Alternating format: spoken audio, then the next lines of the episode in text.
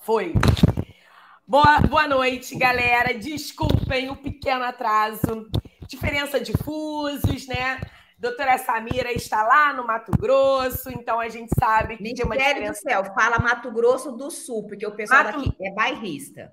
Tá bom, é isso aí, galera. Mato Grosso do Sul. Do Sul. Falar que é Mato Grosso, o pessoal fala que não é. Não é, não é verdade. E, é, e não é mesmo, tá certo. Eu errado. Bom, gente, estamos no nosso vigésimo primeiro episódio do Histórias que Inspiram. Então, quase todos os domingos, praticamente todos os domingos, eu trago aqui um convidado, colega, média atleta, né? É aquela pessoa que tem uma história inspiradora que me chama a atenção.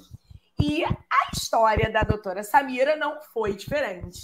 E, primeiramente, boa noite. Muito obrigada pelo, por aceitar esse convite no fim de semana, fechando o fim de semana. É, seja bem-vindo ao Movimento Médicos Atletas, ao nosso canal do YouTube. E pode se apresentar aí para o pessoal.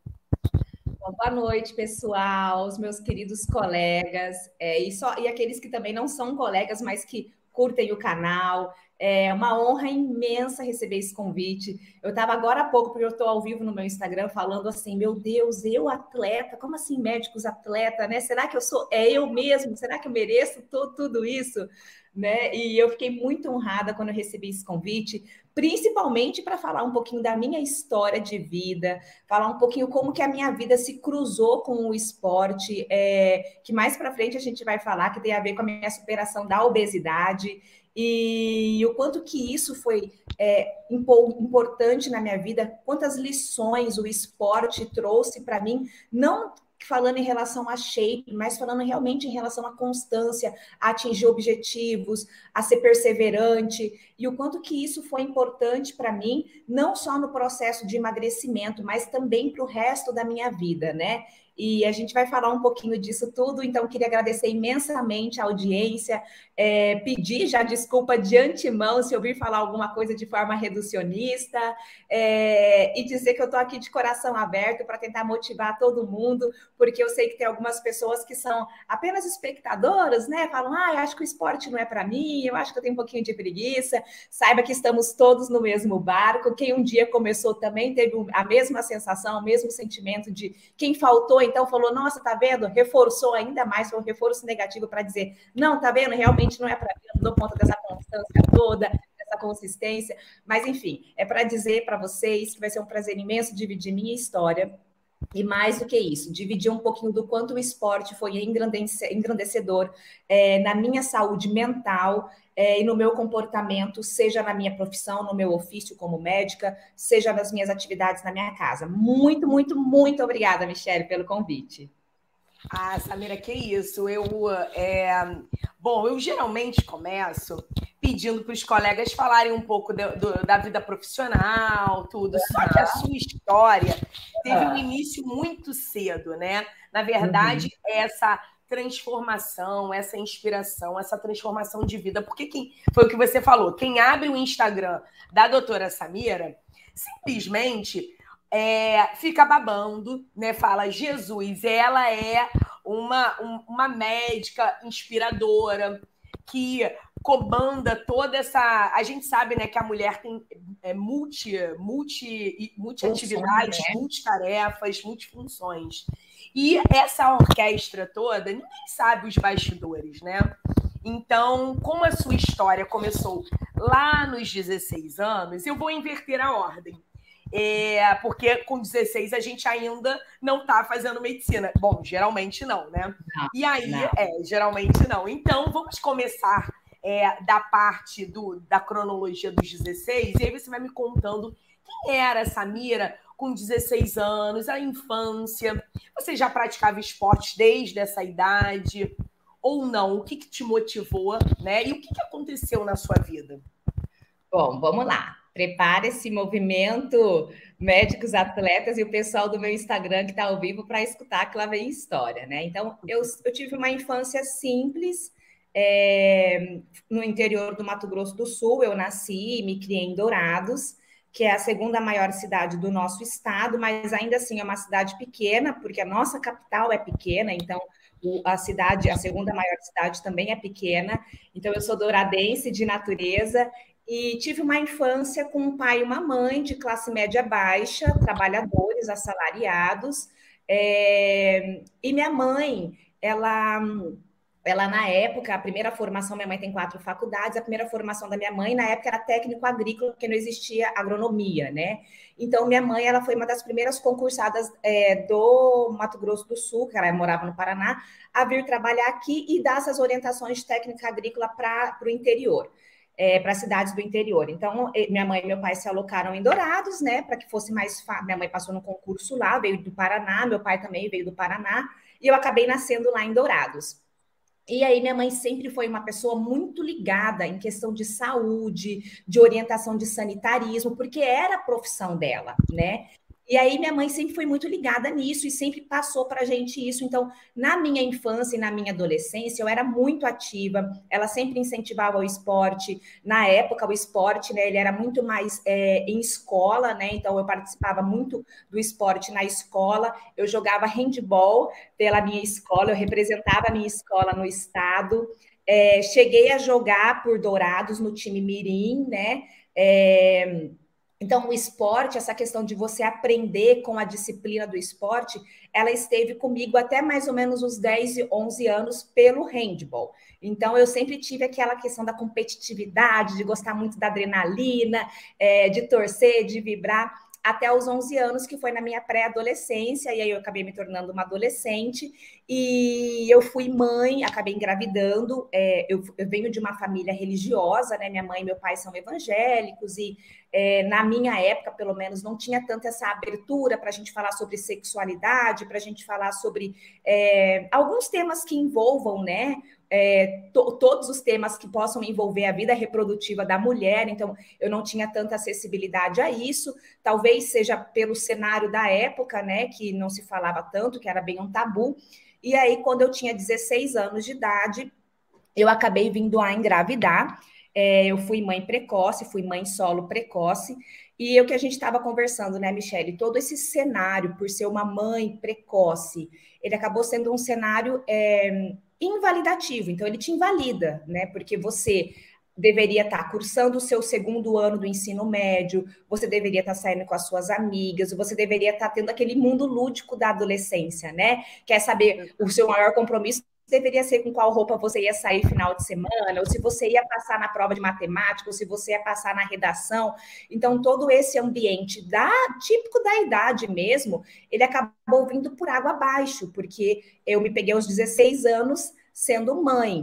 E por a minha família ser religiosa, né? Então eu é, a, a gestação foi apoiada pela minha mãe, não tão foi uma gestação muito complexa, né? Uhum. É, por, por, na questão da aceitação, mas eu tive o apoio da minha mãe para que eu pudesse é, manter essa gestação, né? Para que eu não pudesse né, fazer nenhuma outra coisa que fugisse do esteio é, religioso. Então, eu fui mãe aos 16 anos e quando eu vim engravidar, todo esse cenário lúdico que a gente tem que passar para a gente poder ter determinados amadurecimentos ao longo da vida, eles foram por água abaixo, porque eu saí de uma menina pré-adolescente, adolescente, e tive que ter é, situações de uma mulher, de uma mulher que vai ser mãe, que vai ter a responsabilidade de gerir uma, uma vida, né? Vai gerar e gerir uma vida, que são duas coisas diferentes. Gerar uma coisa, gerir é outra, né?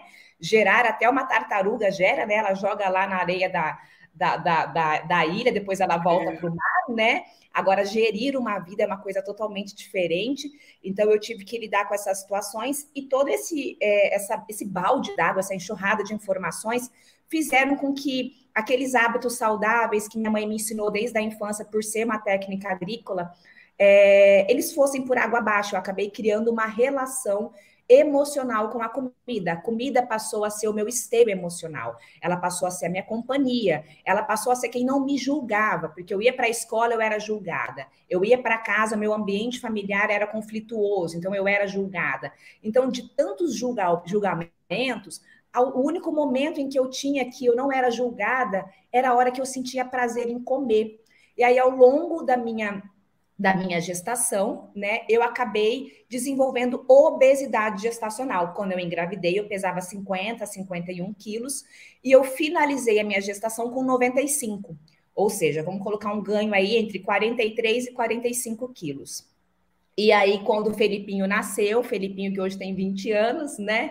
É, quando o Felipe nasceu, eu já tinha desenvolvido uma série de doenças, desde diabetes gestacional, é, entrei em sofrimento, é, tive sofrimento fetal, foi uma gestação bem complicada, que teve que ser antecipada. É, eu ganhei o Felipe com 37 semanas, a gente não conseguiu chegar na 38ª, porque eu tinha DEG, depois eu tive pré-eclâmpsia, e aí a gente não sabe até hoje, né? Eu, como médica, hoje não consigo é, diferenciar se eu cheguei a ter a eclâmpsia clássica propriamente dita, mas foi uma gestação que teve que ser interrompida precocemente, porque o Felipe entrou em, em sofrimento fetal, meus níveis pressóricos sempre batendo lá em cima, lá no teto, e foi, enfim, uma gestação muito traumática do qual traumática emocionalmente, traumática fisicamente, e aí eu desenvolvi essa relação deturpada do comportamento alimentar. Eu passei a buscar na comida sempre esse esteio. E aí, a partir do momento que meu filho nasce, os problemas não acabaram. Na verdade,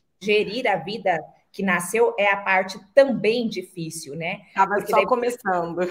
É, porque daí você tem aquela responsabilidade de falar: meu Deus, agora esse ser depende de mim né? E eu sou uma mãe solteira, é, como que vai ser o futuro meu e desse ser, né? Eu não posso passar o resto da minha vida dependendo do meu pai, da minha mãe, né?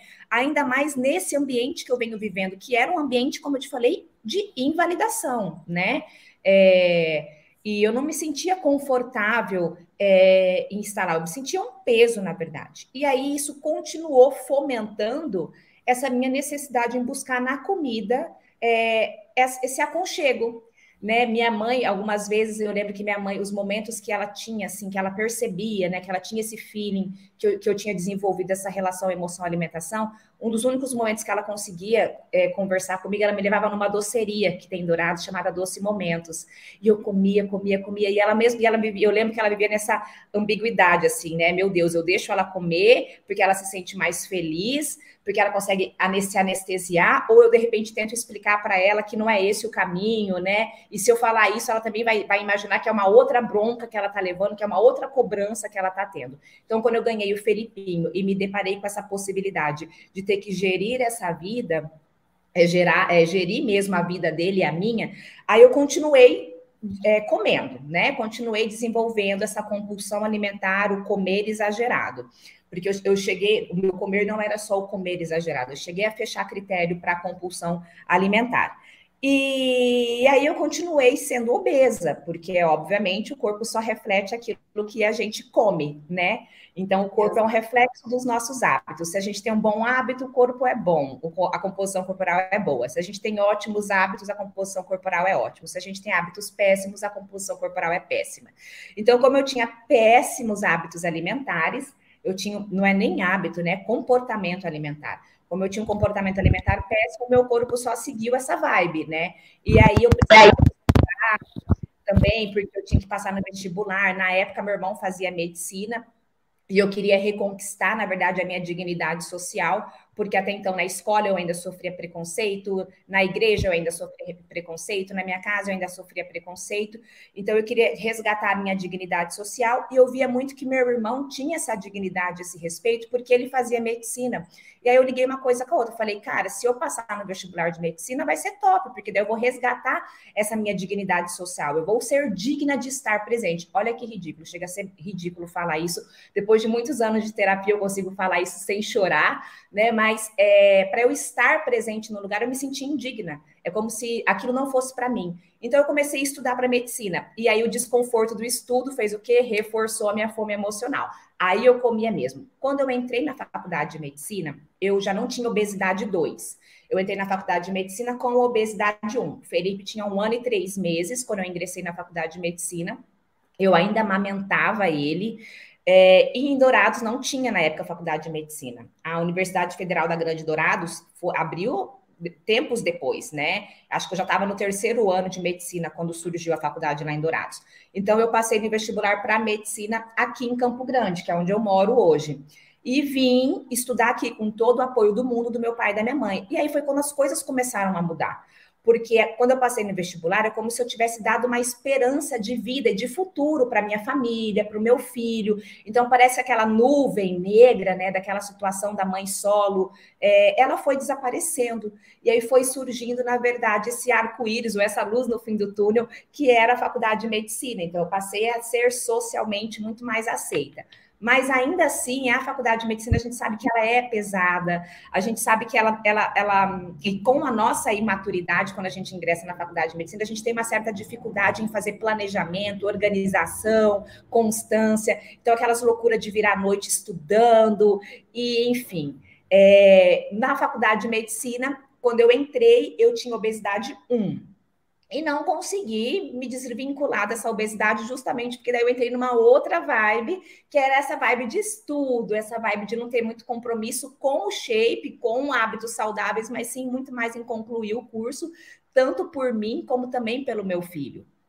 E aí, primeiro ano da faculdade de medicina, eu continuei com, com obesidade 1, mas eu tinha muito interesse, Michele, em emagrecer né? Mas era aquele interesse que a gente fala que naquela escala motivacional, né? Que existe a fase pré-contemplativa, contemplativa, ação, né? Eu estava na fase pré-contemplativa, que é tipo assim, putz, eu desejo, eu tenho vontade, se acontecesse, ia ser incrível. Mas, né? Tem aquele mais, é o né? início, é o iníciozinho. É, é o início, mas sempre tem aquele mais, né? É. E aí eu vivia nessa fase pré-contemplativa do mais, né? Não é agora, não é, mas sempre tinha esse desejo. E era um desejo pessoal, porque você imagina, eu sempre tive 50 quilos, né? E para uma menina na adolescência, que o corpo, assim, é um culto, né, nessa fase, ainda mais na nossa era, que hoje em dia essa questão da democratização da, da, da forma corporal, ela é muito mais vigente. No passado não existia essa democratização. No passado, assim, existia um padrão muito mais forte do que existe hoje né? No passado não existia bullying, no, no, presente, bullying hoje é errado, mas no passado não era, né? Então, assim, é, é, essa democratização do formato corporal, ela é muito mais bem vista hoje do que no passado. Então, a gente, eu tinha muito isso na minha mente de que para eu ser um ser humano melhor, para eu ser um ser humano mais feliz, não que eu era infeliz, mas eu precisava voltar à minha forma corporal. Então, entre esse balaio de gato todo, entre filho, entre faculdade de medicina, é, entre tudo, toda essa universalidade, né, todos esses universos, perdão, eu sempre tinha essa coisa assim, toda vez que eu lia alguma coisa de emagrecimento, eu falava, cara, que interessante, tipo, me interessava pra caramba nesse aspecto. E, e aí, enfim, tudo, me, tudo que estava relacionado a emagrecimento me interessava.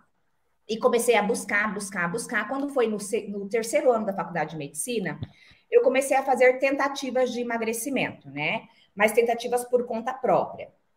E aí, quando eu fui, é, meu filho ficava, ficou morando em Dourados com a minha mãe para eu poder estudar aqui, o que também era um fator é, bem ruim para mim, porque essa, esse distanciamento que a gente teve para eu me adaptar foi muito difícil, né? Então, eu também reforçava a comida como uma forma de me anestesiar dessa dor. E aí, eu fui aprendendo a, a estudando, aprendendo a respeito do funcionamento do tecido adiposo. Até então, o tecido adiposo, a célula gordurosa, era vista apenas como manutenção da temperatura corporal e estoque energético. Ele ainda não era uma glândula. Eu lembro quando eu estudava, né, nos livros do passado, eles não consideravam ainda a gordura como uma glândula. Então, a gente só trabalhava com tratamento de emagrecimento voltado para quê? Para tirar a fome e não para fazer ajustes metabólicos, ajustes hormonais, ajustes bioquímicos. A gente trabalhava só nesse aspecto. Sibutramina, fenproporex, anfepramona, vamos suprimir a fome lá em cima, né? E a pessoa vai emagrecer porque ela vai aderir à dieta. Eu sou dessa época. E aí, a partir do terceiro ano, eu comecei a buscar ajuda. E sempre essa ajuda era nisso, né? Inibidores do apetite, anorexígenos. E aí eu comecei a tentar várias tentativas por conta própria. Vai, vem, vai, vem, vai, vem, manda, é, lançando mão de métodos extremos, como todo mundo que quer emagrecer, não foi diferente. É, e fui tentativas de erros e acertos. E é, eu acho que assim, quando a gente tem um porquê muito forte, qualquer como a gente consegue passar por cima né? Acho que foi Nietzsche que disse isso, né? O filósofo. Então, quando a gente tem um porquê muito forte, qualquer como fica banal. Então, ai, como que eu vou fazer isso? Eu me virava, porque eu tinha um grande porquê. Eu queria resgatar, já tinha resgatado a minha dignidade, eu queria resgatar agora o meu amor próprio em relação ao meu corpo. E aí eu fui buscando, buscando, buscando, buscando, buscando, buscando, e até que eu emagreci mas foi um emagrecimento sem exercício, foi um emagrecimento às custas de métodos mais extremos, hora eu ia, hora eu voltava, mas mesmo assim eu ia me interessando, e aí quando eu me formei, eu falei, cara, por que não transformar o que é o interesse pessoal na minha vida profissional? E foi quando eu comecei a trabalhar é, e estudar a respeito do emagrecimento. Como eu falei para você, Michelle, a minha especialidade, né, meu RQ é de medicina preventiva e social. Então, não tem como não prevenir doenças se não for através do emagrecimento, através da mudança do estilo de vida, né? Então, assim, eu acho que eu calhei bem escolher essa especialidade. E uhum. dentro desses 13 anos de formada, eu fiz alguns cursos e pós-graduações. Então, eu fiz pós-graduação em endocrinologia, em nutrologia, em nutrologia esportiva, fiz em ortomolecular para a gente sair um pouquinho da medicina cartesiana e tentar olhar pouquinho mais para a medicina não cartesiana e saber se existe fundamento nisso no emagrecimento. É, então, mas eu, tudo que eu ia fazendo sempre teve o foco em trazer para a minha vida profissional é, o emagrecimento.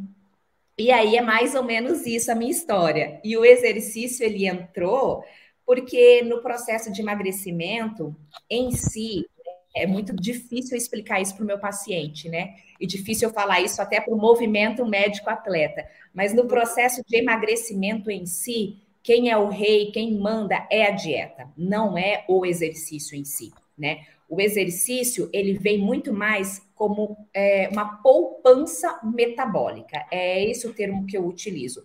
É uma poupança para que quando você termine a fase de emagrecimento, a sua taxa metabólica basal não esteja tão baixa assim como se você não estivesse fazendo exercício. É, é uma poupança de hábito, porque se você criar essa rotina, depois formar esse hábito, a chance de você ter recidiva no seu reganho de peso total é muito grande, né? E isso a gente fala com fundamento científico quem é, os praticantes de exercício físico, a chance que, que emagreceram, que são ex-obesos, a chance de retomar o peso é mil, muito menor que quem não é praticante de exercício físico. Então, a gente, é, o exercício físico ele entrou na minha vida muito mais como um depois, como uma extensão é, do, do meu trabalho mesmo, né? Do trabalho que eu fiz comigo mesmo e do trabalho que eu fazia no consultório. Porque os pacientes chegavam no consultório, eles emagreciam, eles falavam assim para mim: tá, doutora, então agora eu tô fazendo exercício, e aí o meu personal falou que creatina faz bem. Eu falava, rapaz, que de acha é isso? Imagina isso há oito anos atrás. Eu, a Vibe Fitness está agora há cinco anos. Há oito anos atrás, falava de whey, o pessoal achava que era bomba. Eu já atendi mãe que trouxe paciente e falava: Não, meu, meu filho está usando bomba. Eu, tá, mas que bomba é essa? Tá lá o pote de whey, né? Você fala: Não, não é assim que funciona. Então, eu lembro disso.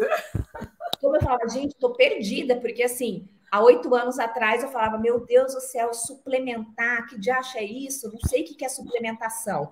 Aí foi quando eu precisei estender o meu trabalho, né? Não só para a parte da metabologia, não só para a parte da bioquímica e funcionamento da obesidade e emagrecimento, mas da manutenção, que é o meu grande segundo desafio com o meu paciente e meu desafio pessoal também. Porque eu falo que eu sou ex-obesa, eu sou uma obesa com peso controlado, é diferente, não existe ex-obeso. O que existe é um obeso com peso controlado. E a vida inteira a gente vai ter que ser assim. E aí o exercício ele vem justamente para concretizar. Eu falo que ele é a cereja do bolo, né? Ai, Juliana, que bom que você toma whey há 15 anos, viu? Me ajuda a desmistificar esse conceito besta de que o whey aí é bomba.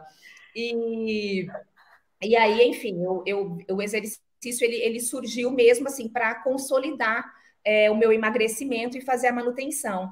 E aí, no começo, assim, às vezes as pessoas perguntam para mim se eu amo exercício, né?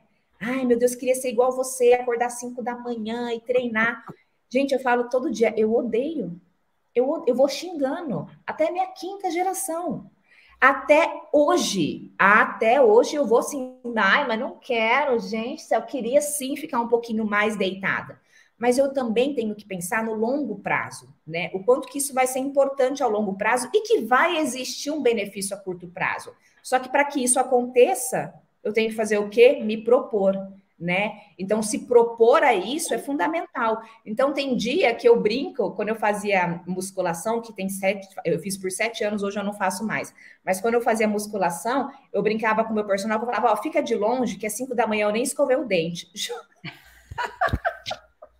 no friozão, na friaca mesmo, eu ia de pijama, que era o estúdio eu e ele, eu ia de pijama. Eu já dormia de top, pijama, eu ia de pijama, só para manter o quê? A consistência, a regularidade.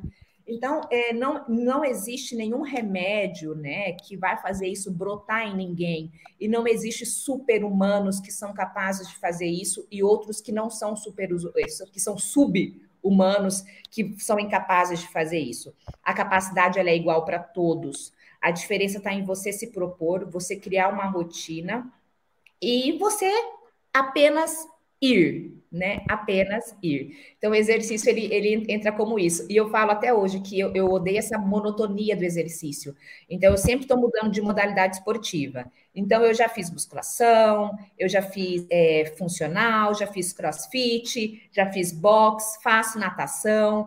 E eu sempre, quando eu vejo que eu estou me sabotando do exercício, né? Que eu, quando eu vejo, tipo assim, meu, já não está se eu estou me sabotando porque eu não estou gostando de ir, eu troco a modalidade esportiva sem vergonha nenhuma, porque o mais importante para mim não é eu escolher qual é o exercício que vai deixar meu shape mais bonito, é eu me mexer.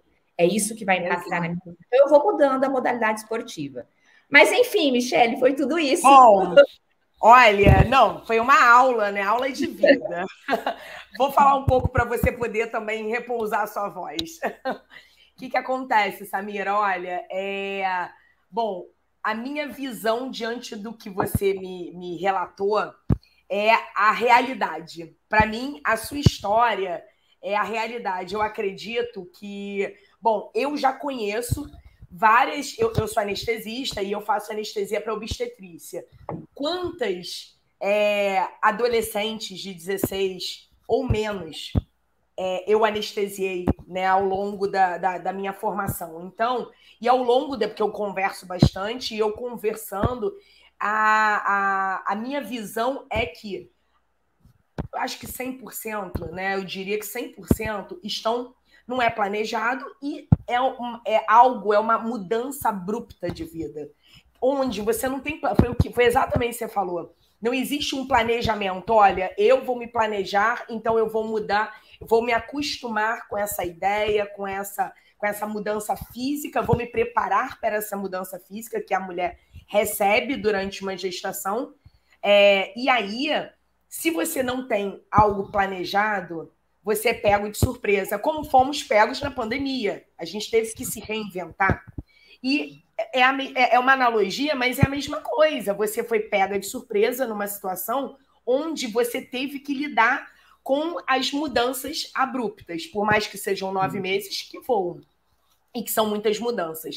E mais uma coisa que, que eu acho que assim que sobrecarrega, que pesa ainda mais essa, essa situação, é, é que foram vários, é, vários momentos importantes juntos. Então, foi um momento importante de ser mãe, não planejada, foi um momento importante de passar é, tá, tá numa adolescência, que a Ju, que está aqui assistindo a gente, é psiquiatra de adolescentes e crianças. Então, é, se, Ju, se você quiser comentar alguma coisa, comente, porque assim, a Ju, ela, ela tem essa experiência e a gente sempre conversa, e é isso. É nessa fase que buga, que dá o, o, erro. Imagina você receber uma informação de mudança de planejamento da sua vida toda, aí você está numa fase que a estrutura a, a, a racionalidade ela não está muito consolidada e ainda tem a situação de fazer um vestibular, passar para medicina, cursar uma graduação que não é na sua cidade, que é ou em outra cidade, se afastar do seu filho. Olha quantos comemorativos para que, de verdade, Samira, o caminho é que tudo desse errado. Sim. Errado digo é que hoje você fosse obesa grau 3, 4, enfim, obesa mórbida, e que você falasse, meu Deus, o que, que onde, que, qual, cadê o botão do eject, né? Mas é. não, você usou, assim, você é, é, por isso que é legal a, a, a história, né? A experiência, a inspiração, porque com certeza muitos outras, muitas outras histórias aqui no Brasil vão tá, vão, é, é, vão se identificar, se assemelhar. E aí é o momento que você fala, poxa, eu tô e é até a frase aqui que eu vou botar agora que você que você usa, que é exatamente isso. Hoje eu ajudo as pessoas assim como eu que já sofreram sobrepeso e obesidade. Então são passos. Olha quantos caminhos que você foi é, é, degraus que você foi subindo e alcançando para hoje o seu, que é aquilo que a gente estava falando no início, o seu Instagram está muito bonito, muito inspirador. Esses são os bastidores. E uma coisa também que eu sempre falo é que eu tenho estudado muito em relação à, à formação médica, né? A formação médica no Brasil em relação a hábitos. Né? Eu tenho encontrado vários estudos antigos, inclusive, de 2007 para cá, que para mim é antigo, porque eu tinha que ter, eu, eu me formei em 2000 e, 2008. Olha, já nem lembrava mais. Me formei em 2008. Naquela época já era para ter se falado na faculdade algo sobre hábito saudável e eu não tive. E todo mundo, todos os colegas que eu converso do Brasil todo, é, hoje agora algumas faculdades ou outras estão falando. Então mostra que nesses estudos mostram que a cada ano da, da, da graduação, né, primeiro, segundo, terceiro, até o sexto, como que sono, alimentação, é, atividade física, prática de atividade física, como percentualmente isso tem uma pior absurda. Então, assim, por si só, é, não precisa, não precisava nem ter a questão da gravidez não planejada, que já, já é um fator, a, a graduação de medicina no Brasil já é um fator que influencia no hábito de saúde do médico. Os médicos já se formam não saudáveis. Então, Sim. assim, é, é, é, uma, é uma história que mostra a nossa realidade, a sua história é a nossa realidade. E a questão do. Aí, só para. Nesse ponto final que você fala da questão do exercício físico, eu sou apaixonada pelos meus esportes. Porém, mesmo assim, existem muitos dias que eu não levanto com a disposição que eu gostaria de levantar e que a gente precisa ir né? E aí é claro que depois que a gente está lá fazendo, que tudo vai, a gente vai contagiando e quando termina você está perfeito. Você fala, maravilha, era isso que eu queria, ainda bem que eu vim, né? Uhum. É, assim, eu acho tão importante você falar sobre essa questão do quanto isso não é, é reforçado na nossa formação, porque a nossa formação, ela tá culturalmente, ela tá muito ligada é, ao sacerdócio, né? É uma doação de corpo e alma para o ofício, né? E, e, quem não faz isso, quem tem qualquer atividade além dessa atividade, ou seja, é o coxinha, né? É aquela pessoa que tem tempo, é o que não trabalha, é aquele que, ai, olha, fulano, o trabalho dele é fácil, por isso que ele consegue ter tempo para isso. E a realidade é que nós somos todos iguais, com uma carga horária muito parecida. Não é porque eu tenho um consultório particular que eu trabalho mais ou menos. Eu tenho uma empresa que eu tenho que gerir, eu tenho funcionários que eu tenho que dar continuidade, eu tenho contas para pagar. Então, assim, é um universo igual para todos, né? Se você está no plantão ou se você está no consultório, você rala para caramba. E isso não pode ser uma justificativa para você simplesmente dizer, ah, fulano consegue fazer, porque fulano tem tempo, né? E essa questão do tempo, ela é muito uma questão de administração pessoal. Né? Você tem que se propor a mudar o seu tempo. E meu pai, que é um homem muito sábio, pai, se você estiver me ouvindo, escuta. Meu pai sempre falava assim para mim: minha filha, se um dia você precisar de um favor, você pede para alguém muito ocupado, porque o desocupado nunca tem tempo. E é isso, porque a questão da administração de tempo, para quem já, já tem várias coisas para fazer, a gente vai encaixando ao longo do dia, sabe? E se não deu, deu certo de manhã, a gente simplesmente se reinventa em outro horário, a gente cria estratégias para que tudo aconteça como a gente quer que aconteça. E nem sempre vai sair perfeito, mas de alguma maneira vai acontecer. Só que na nossa faculdade, como existe muito essa cultura do sacerdócio, do se doar, na verdade não é nem se doar, é se escravizar, porque se doar Exato. é uma coisa, escravizar é outra, né? Então, existe muito essa questão da escravização. Os nossos colegas mais antigos, é um absurdo se você falar de exercício físico para eles, é um absurdo se você falar que você precisa se dedicar parte da sua vida para cuidar da sua saúde mental, da sua saúde física. Não. Você tem que trabalhar, você tem que ganhar, você tem que estar tá lá. E se você não estiver trabalhando, então, além dessa questão de que não nos é ensinado na universidade os benefícios de que um, um profissional de alta performance ele precisa cuidar do corpo e da mente, né? Na faculdade não nos é ensinado isso. Na faculdade nos ensina que o profissional de alta performance é aquele cara que só trabalha, que só estuda, que ele não consegue viver outras esferas da vida a não ser aquela, e que infelizmente a gente sabe hoje, baseado em evidência científica, que esse profissional é o que menos rende, infelizmente, porque ele fica bitolado num sistema só e ele não tem tempo para poder. O ócio criativo ele vem para isso. A academia, o exercício é um momento da gente olhar para o outro universo que não seja aquele inserido no contexto medicina. Então, um profissional de alta performance é aquele que consegue conciliar a vida com outros aspectos. E aí eu já puxo até sardinha para nós mulheres, porque eu acho que nós mulheres a gente vem se destacando muito no mercado, porque a gente já nasce uma pessoa de alta performance, porque a gente tem que lidar com é. várias situações ao mesmo tempo, entendeu? Isso é nato, é nosso. Então a gente já vai aprendendo a lidar com isso. Já o homem, com todo respeito, meninos, eu amo vocês, tá? Meu filho é homem, mas assim, é, eles não, não têm tanta essa, essa habilidade de lidar com várias situações ao mesmo tempo, né? Então, a, a, o profissional de alta performance hoje, o que tem que ser inserido na faculdade de medicina é justamente isso, que para a gente conseguir ser um profissional exemplar, aquilo que eu falei bem no comecinho sobre a sobre a questão da, da ética, né? De que a gente tem que uhum preconizar, né? A, eu esqueci a terminologia, mas é quando a gente é, alinha justamente aquilo que a gente fala com aquilo que a gente faz. Né? Então, isso é muito importante, até porque isso estende ao nosso paciente, né? A gente consegue também explicar para o paciente isso e tirar essa cultura dentre a classe médica de que cuidar do corpo, de que cuidar da mente é só para quem tem hora extra. Não, é para todos, é uma necessidade. Assim como é necessário estudar para a gente ter embasamento teórico para conseguir ser um bom profissional, é necessário também cuidar do corpo e cuidar da mente para que a gente consiga concretizar tudo isso. Exato. Inclusive, eu daqui a pouco eu vou botar de novo o comentário da Ju, mas é, pegando o gancho, por isso que, assim, para mim, esse slogan que eu uso do movimento, né? Que os pacientes saudáveis, eles precisam dos médicos saudáveis.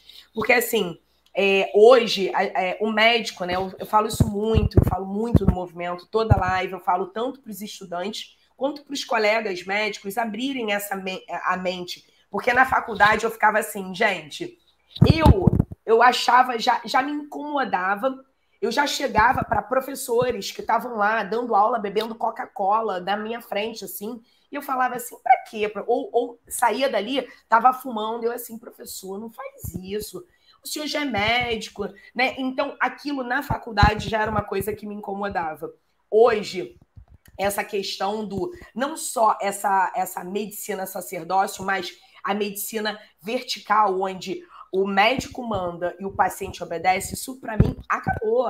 É, o paciente ele está cada vez mais procurando profissionais que cheguem e mostrem para ele, convençam ele, não só com palavras, mas com exemplos, com atitudes, porque é, ele tem um acesso a uma informação que todos têm. Então ele vai lá no Dr. Google, que muitos colegas se incomodam, Claro, mas isso é uma realidade. A, a, meus filhos já chegam para mim, quando vão me pedir alguma coisa, 10 e 8 anos, com o argumento já formado. Ah, quando eu, eu nem falo, quando eu vou falar alguma coisa, não, mas eu vi, eu, eu li, eu falo, gente, mas ele me pergunta uma coisa que ele já leu.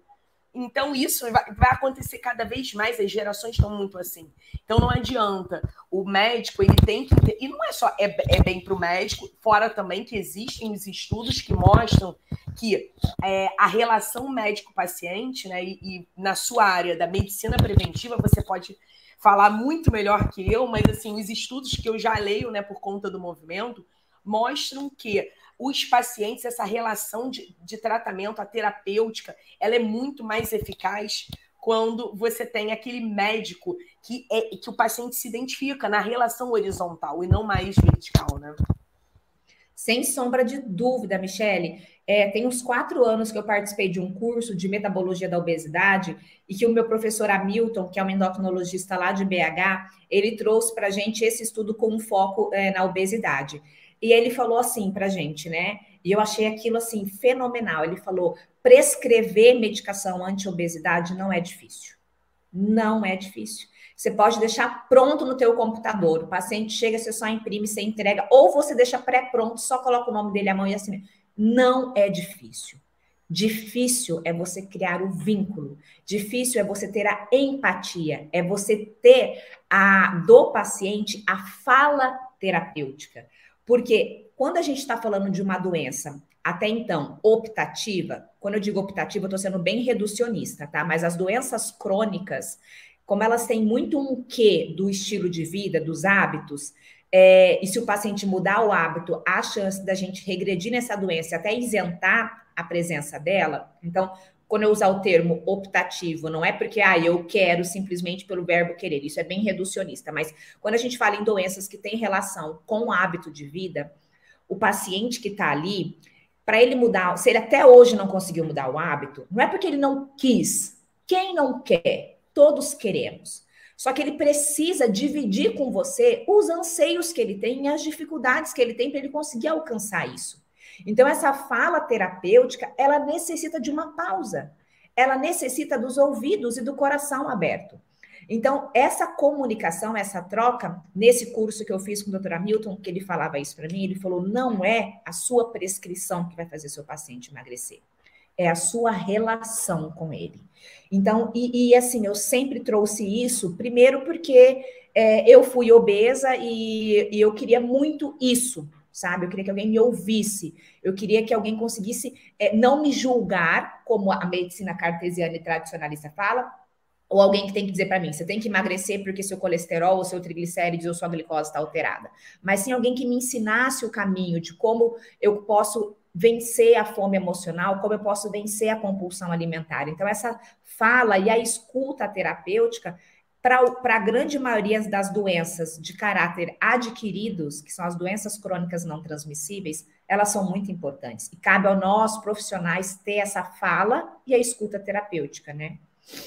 É, e engraçado, assim, é que hoje, em pleno ano de 2022, é, as doenças crônicas não transmissíveis são as que mais matam no mundo, mais matam no Brasil porque elas estão ali silenciosas. A gente tem muita tecnologia, a gente tem muito conhecimento, muita informação e vivemos um mundo de pandemia, de obesidade, que assim, que é, é algo que é, é levado de uma maneira muito as indústrias é, alimentícias dominam o mercado, as farmacêuticas dominam o mercado e a gente luta, né? A gente rema contra a maré. É, é, ou seja, mostra que muito se estuda, mas não adianta a gente chegar e ficar só nisso. Então, assim, a medicina, é, eu vou falar principalmente né, no Brasil, ela tem que começar a tomar esse rumo de mudança de, de formação. Porque, assim, eu vejo no movimento, eu tenho uma luta muito grande, é, é porque o movimento, o objetivo não é uma luta política né? É, é, uma, é uma motivação, uma conscientização, mas é, é, se a gente for, for olhar, a nossa formação ela já sai é, é deixando um saldo negativo.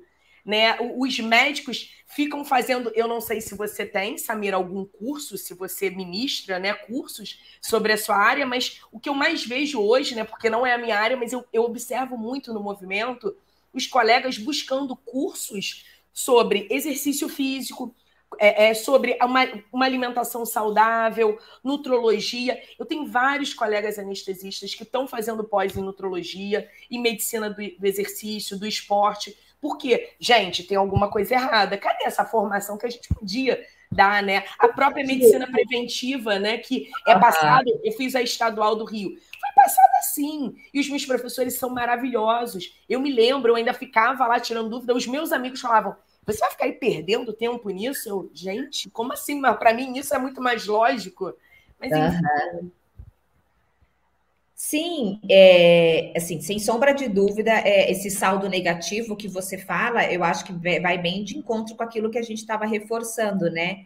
De que os médicos, pelo menos da nossa época, porque eu me formei em 2009 e você em 2008, né? Mas pelo menos os médicos da nossa época trazem consigo muito esse conceito de que se você não se matar pelo ofício, que é literalmente se matar, né? Porque a partir do momento que você não consegue ter um equilíbrio na tua vida entre outros é, entre outras esferas, né? Se você concentra toda a tua vida numa esfera só, a tua vida acaba se tornando pobre. E você vai compensar isso de alguma maneira. Depend... Muitas vezes buscando o quê? Dependências na comida, na bebida, no cigarro.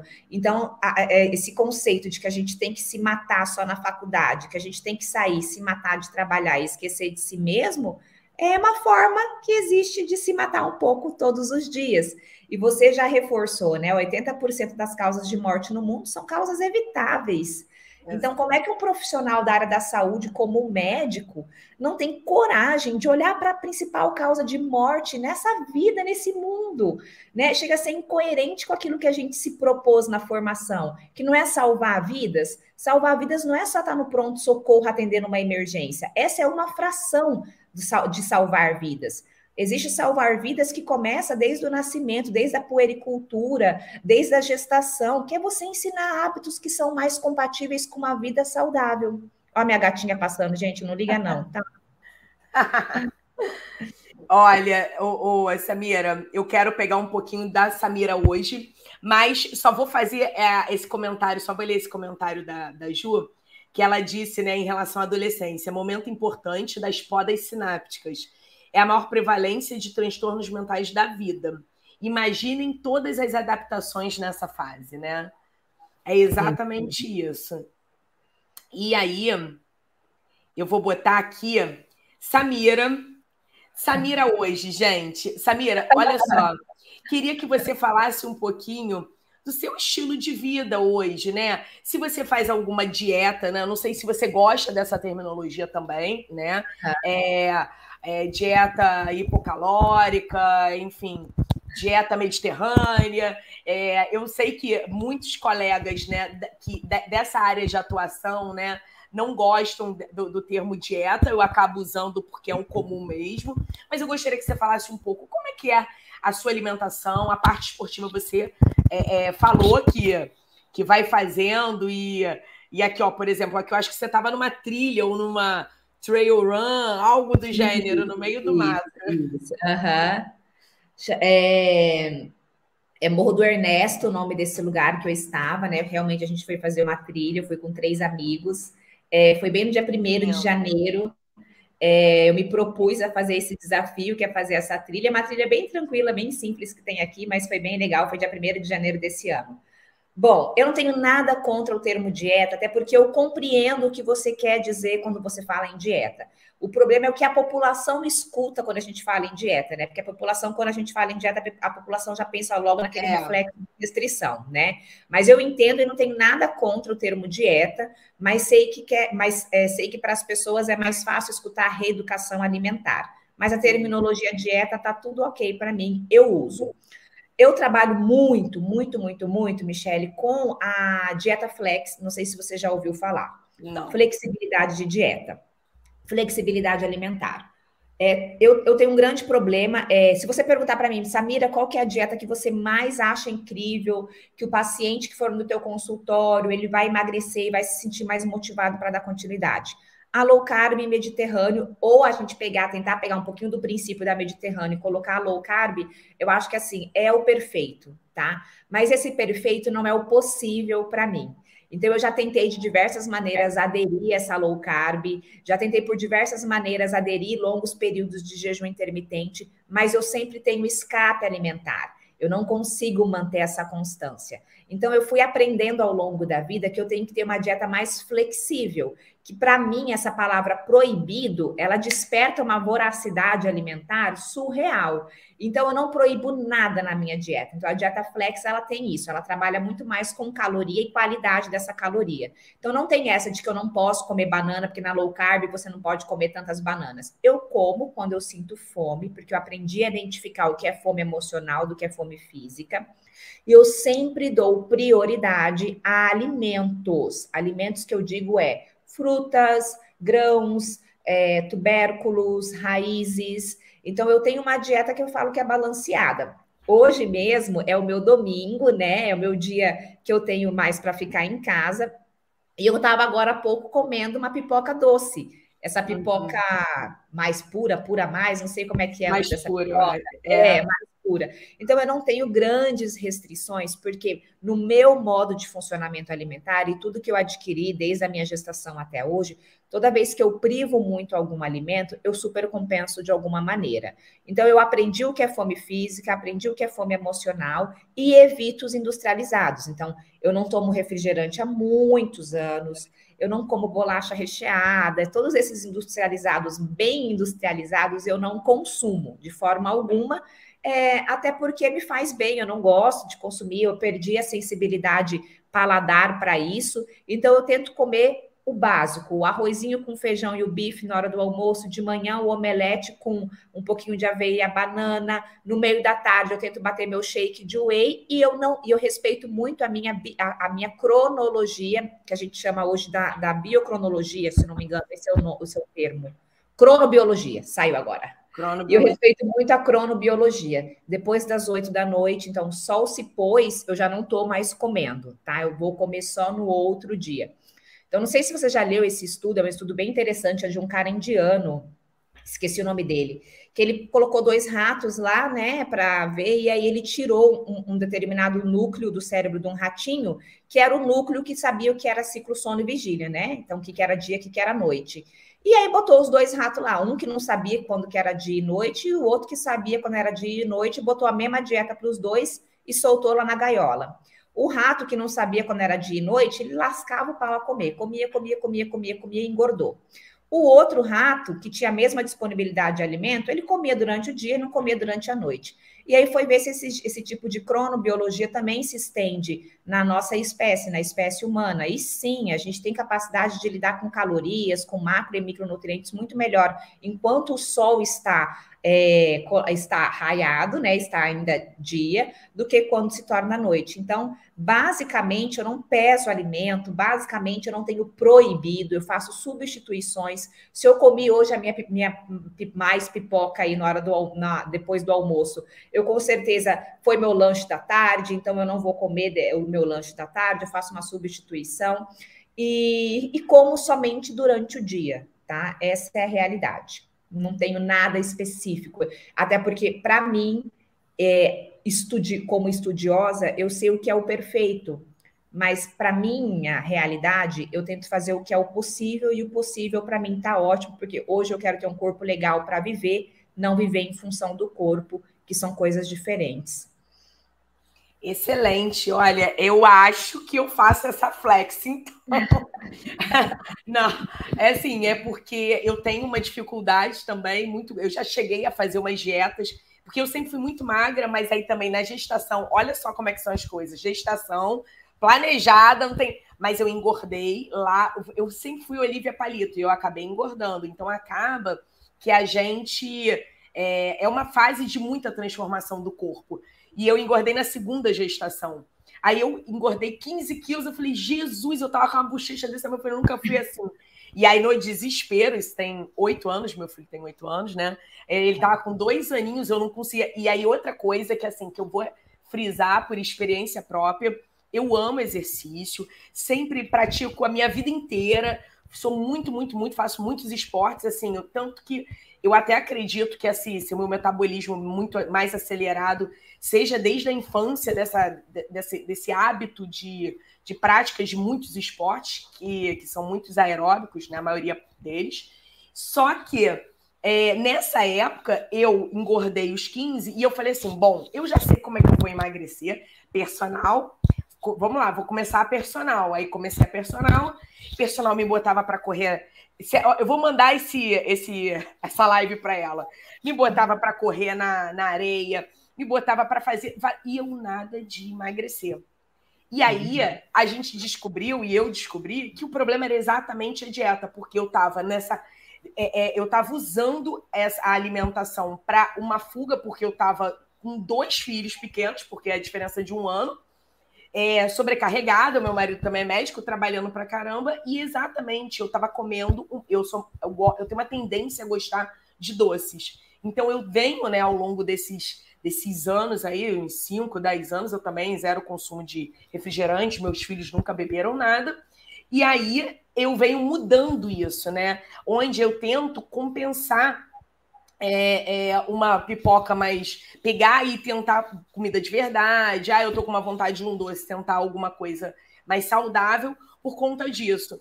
Mas assim, eu tenho tentado essas, essas dietas tipo mediterrânea, tudo, e eu vejo que não é algo muito fácil, né? Eu, eu imagino para você que a sua relação com, com essa mudança de estilo de vida, de hábito saudável com o paciente, é um desafio para o paciente um desafio para o médico, né?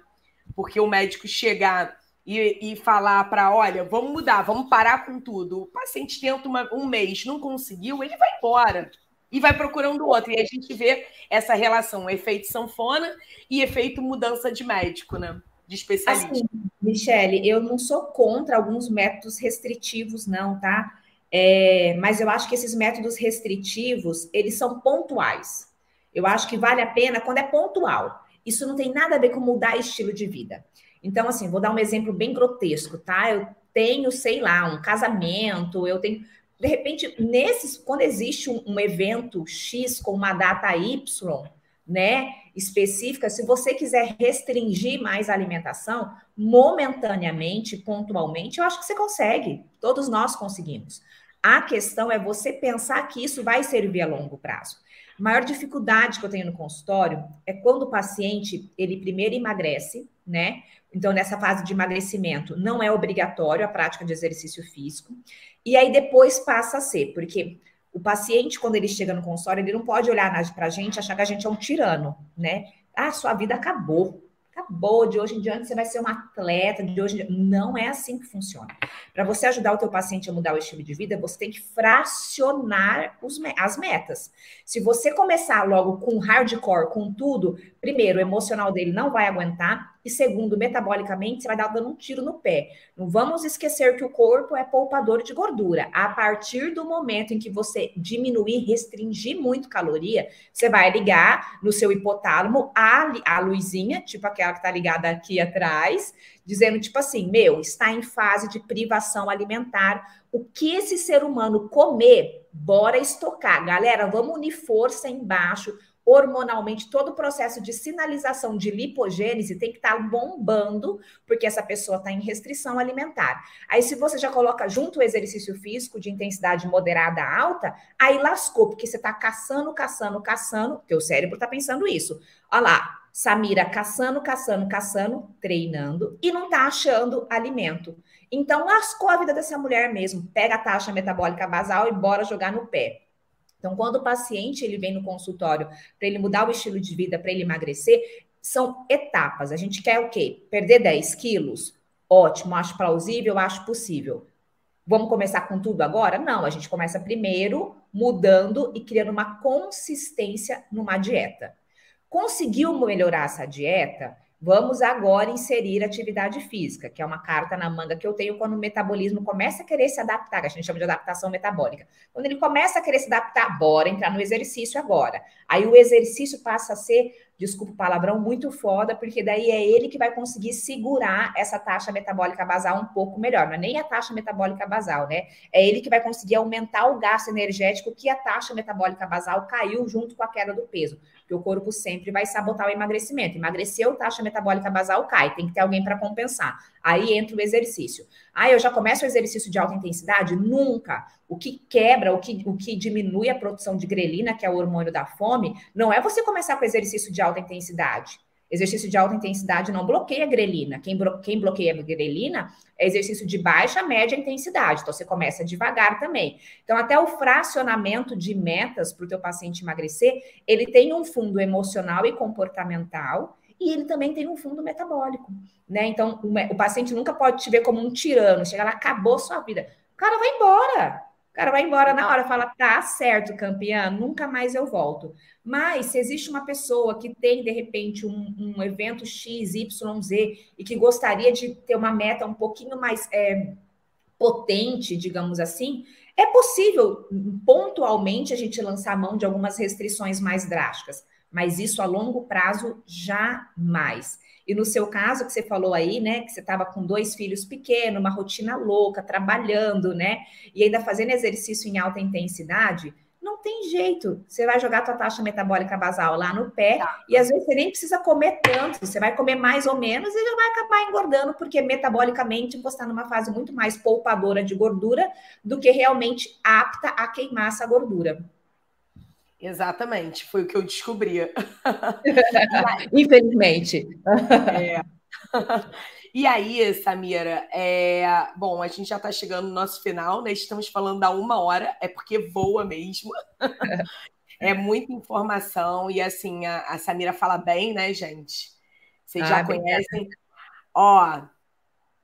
Ah, isso foi na praia agora, há um mês atrás né? Porque eu estava falando para os meus seguidores que lá não, eu estava num lugar na praia que não tinha academia, era uma, um lugar meio deserto, assim, né? Eu falei, não, sempre é possível praticar exercício físico em qualquer lugar que a gente está, nem que seja com o peso do nosso corpo, tá aí. Exato. Você é uma curiosidade. Você falou para mim que atualmente você não faz musculação, correto? Uhum. E como é que você faz para manter é, o, a, a, a, musculatura, né? É, o ganho, o ganho de massa muscular ou, ou, a não perda, né? Que a gente acaba perdendo ao longo dos anos, porque a gente sabe que é, da importância da musculação, uhum. de, dessa resistência uhum. para esse ganho de, de massa. Isso é uma, é, uma, é uma coisa que eu vejo muito comum, né? A Ju, se eu não me engano, ela também não faz, eu já até tinha conversado com ela, ela também não faz, ela faz vários exercícios funcionais em casa ela não faz musculação, mas ela faz um. Eu não sei se ela mora em casa, tudo. Eu vejo os vídeos dela. Ela faz muito com peso, com personal, né? Com, mas em casa, não numa academia, enfim, porque eu vejo que tem uma galera que não gosta, tem uns que. A academia, tipo, ame ou odeie. Eu confesso, eu, eu faço, muscula, faço musculação desde os 13 anos. Aí, quando eu entrei para o surf, eu falei: eu não preciso mais de musculação, a pessoa não sabe nada de exercício físico, não aprendeu nada na faculdade. Eu entrei no R1, comecei a surfar e fiquei só surfando. Comecei a fazer muita, muita lesão, várias, várias lesões, até que um dia eu fui parar num, num fisioterapeuta e ele falou para mim: Michelle, sabe qual é o seu problema? Falta de musculação, porque a sua musculatura tá fraca. E aí uhum. eu voltei para musculação, mas com personal. Porque hoje eu não amo musculação como eu amava com 13 anos. Hoje eu tô mais pro odeio. Uhum. Não, super te entendo. Eu fiz musculação por oito, oito anos, sete, oito anos, tá? Fiz, o, minha única modalidade esportiva era musculação. Então, eu tenho, obviamente, aí uma memória muscular, né? Uma memória dessa hipertrofia e hiperplasia muscular da musculação. É, e aí, hoje, Michele, a minha modalidade esportiva do coração é a corrida vertical, que é a escada, tá? Então, quando a gente fala assim, meu Deus, manutenção dessa massa muscular, a gente tem que entender que todo exercício ele tem um estímulo de hipertrofia. Todo exercício.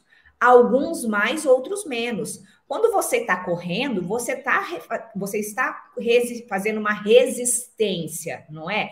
É um exercício resistido, mas não é com carga mas é com um, uma prioridade muito mais para metabolismo aeróbio do que anaeróbio. Mas todo exercício, uhum. ele é aeróbio e anaeróbio. Não existe exercício isoladamente anaeróbio ou isoladamente aeróbio. Se você está fazendo musculação, pegando carga, você também está fazendo exercício aeróbio, né? Então, essa questão, assim, de, da gente diferenciar, não existe como. Então, eu hoje faço a minha manutenção da minha massa muscular com a escada, que é a minha corrida vertical, que é meu grande amor. É, eu nunca deixei de fazer ela. É, tenho um sonho em participar daquele run-up em Pirate State. Já tentei me inscrever duas vezes, mas como o número de vagas é muito pequeno, você tem que ficar muito ligado, passar a madrugada tentando fazer sua inscrição quando eles abrem, eles abrem por uma hora só.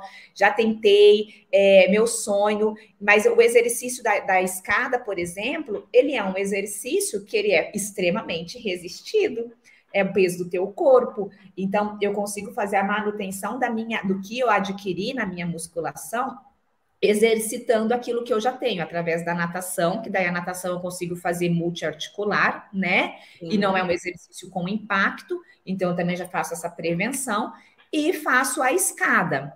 E, assim, não é que eu nunca mais fiz musculação, não é isso. É porque, como eu realmente não gosto de musculação, eu fico pelo menos dois, três, quatro meses fora da musculação. Aí eu fico dois, três meses inserida na musculação. Então, assim, e sempre a minha musculação tem a finalidade muito mais para a gente fazer. É, fortalecimento da minha musculatura do que para eu fazer hipertrofia. Eu como profissional, não acredito e nem quero para mim uma grande hipertrofia. Eu quero manter minha massa magra, mas ter uma, uma massa magra treinada. Tá? É, é, essa minha filosofia de vida hoje. Então, eu pratico exercício para manter minha massa muscular, que são esses exercícios que eu te falei, mas que eu tenha uma musculatura treinada, uma, uma musculatura que não seja apenas uma hipertrofia e ponto e acabou. Tá? Então, não tenho grandes é, é, ambições em hipertrofia, por isso, até que quando eu faço a musculação, minha musculação é muito mais para fortalecimento do que para qualquer outra coisa. Mas mantenho sim através do exercício, porque eu acredito que qualquer modalidade esportiva é capaz sim de manter o exercício, porque não existe exercício isolado aeróbio, não existe exercício uhum. isolado anaeróbio. Acho que a gente faz os dois, contempla os dois, porque tudo tem uma certa resistência, seja da gravidade, seja do vento, seja da água, é, existe sim uma resistência. Ô, Samira, você falou da é corrida vertical que chama? Isso. É, é, chama corrida vertical. Uhum. Quando você fala escada, como é que é? Assim, é a escada, o aparelho que tem na academia? É como é, é porque eu nunca ouvi é, falar. O aparelho ele, é, ele, é só um simulador, né? Sim. Mas a, a, o, a modalidade mesmo ela é praticada em prédios, né? Eu nunca tive a oportunidade de praticar de, de participar de nenhuma é, competição, porque isso é muito mais forte fora do Brasil. Na Austrália é muito forte, nos Estados Unidos é muito forte. Se eu não me engano, teve uma edição em São Paulo, não lembro qual foi o prédio, tá? Que teve essa edição.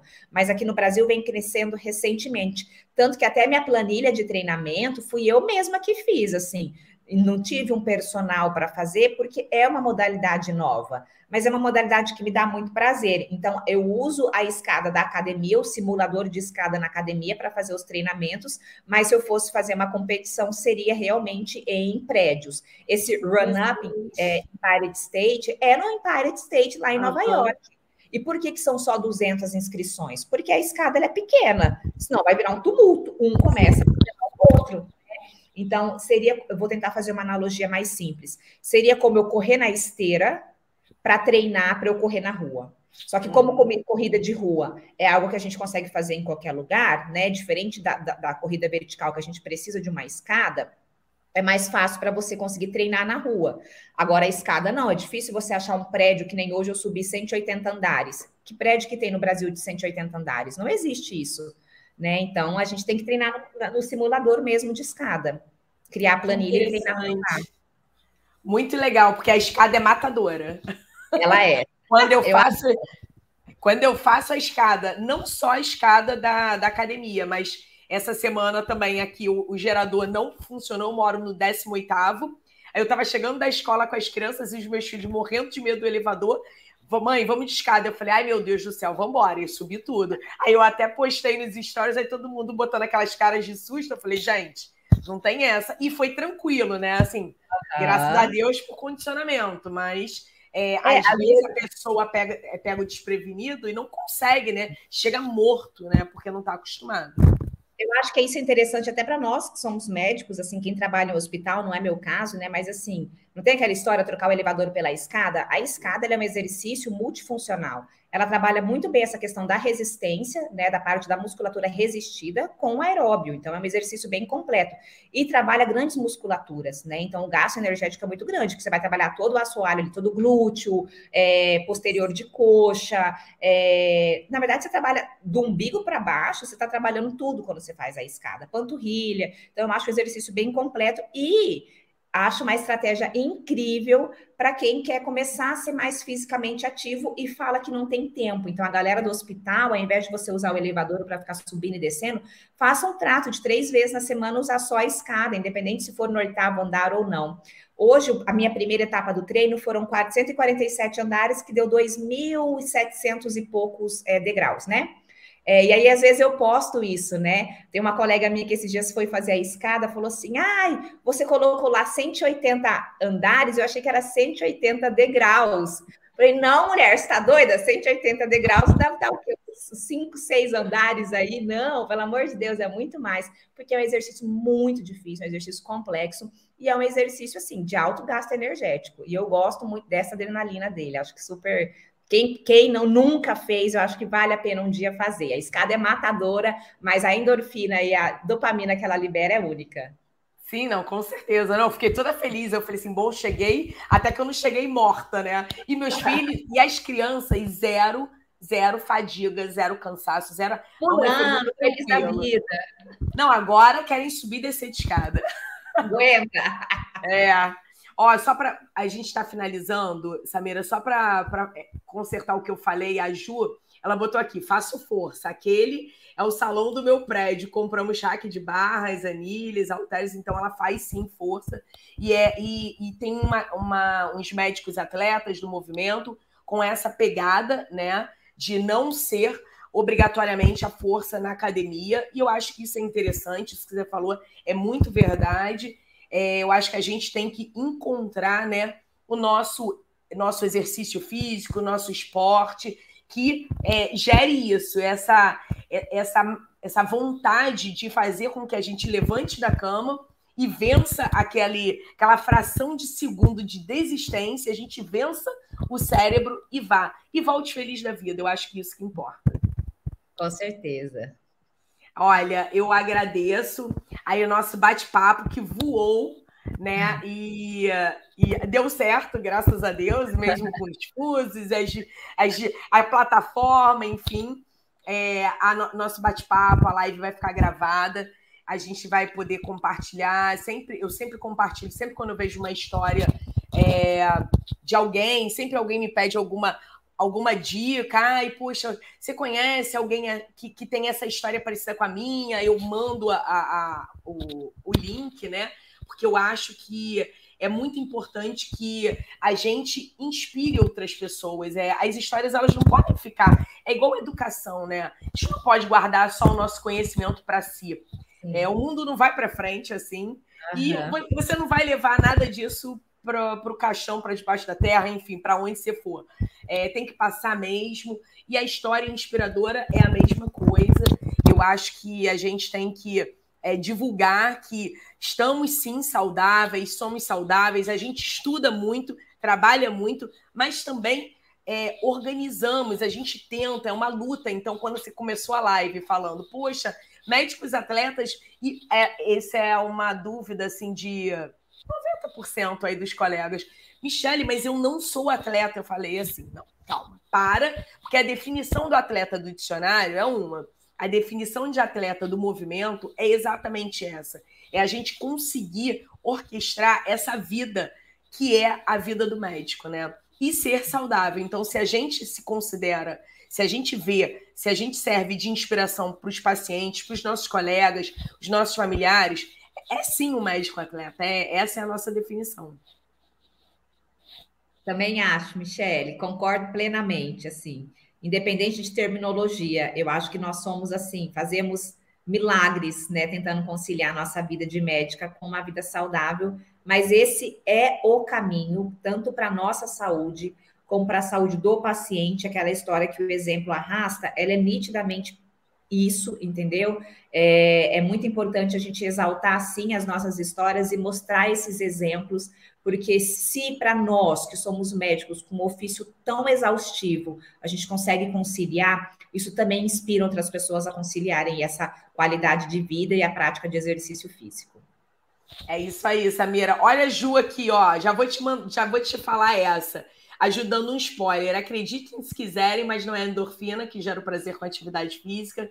Em breve explicarei tudinho na collab com médicos atletas. Olha, eu não estava nem sabendo disso. Gostei, gente! Ô, Ju, bom, vou, vou assistir, não vou falar nada, não, eu vou assistir. Mas eu ia perguntar para a Ju se tem alguma coisa a ver com o sistema endocannabinoide, ou se tem alguma coisa a ver com a irisina, enfim.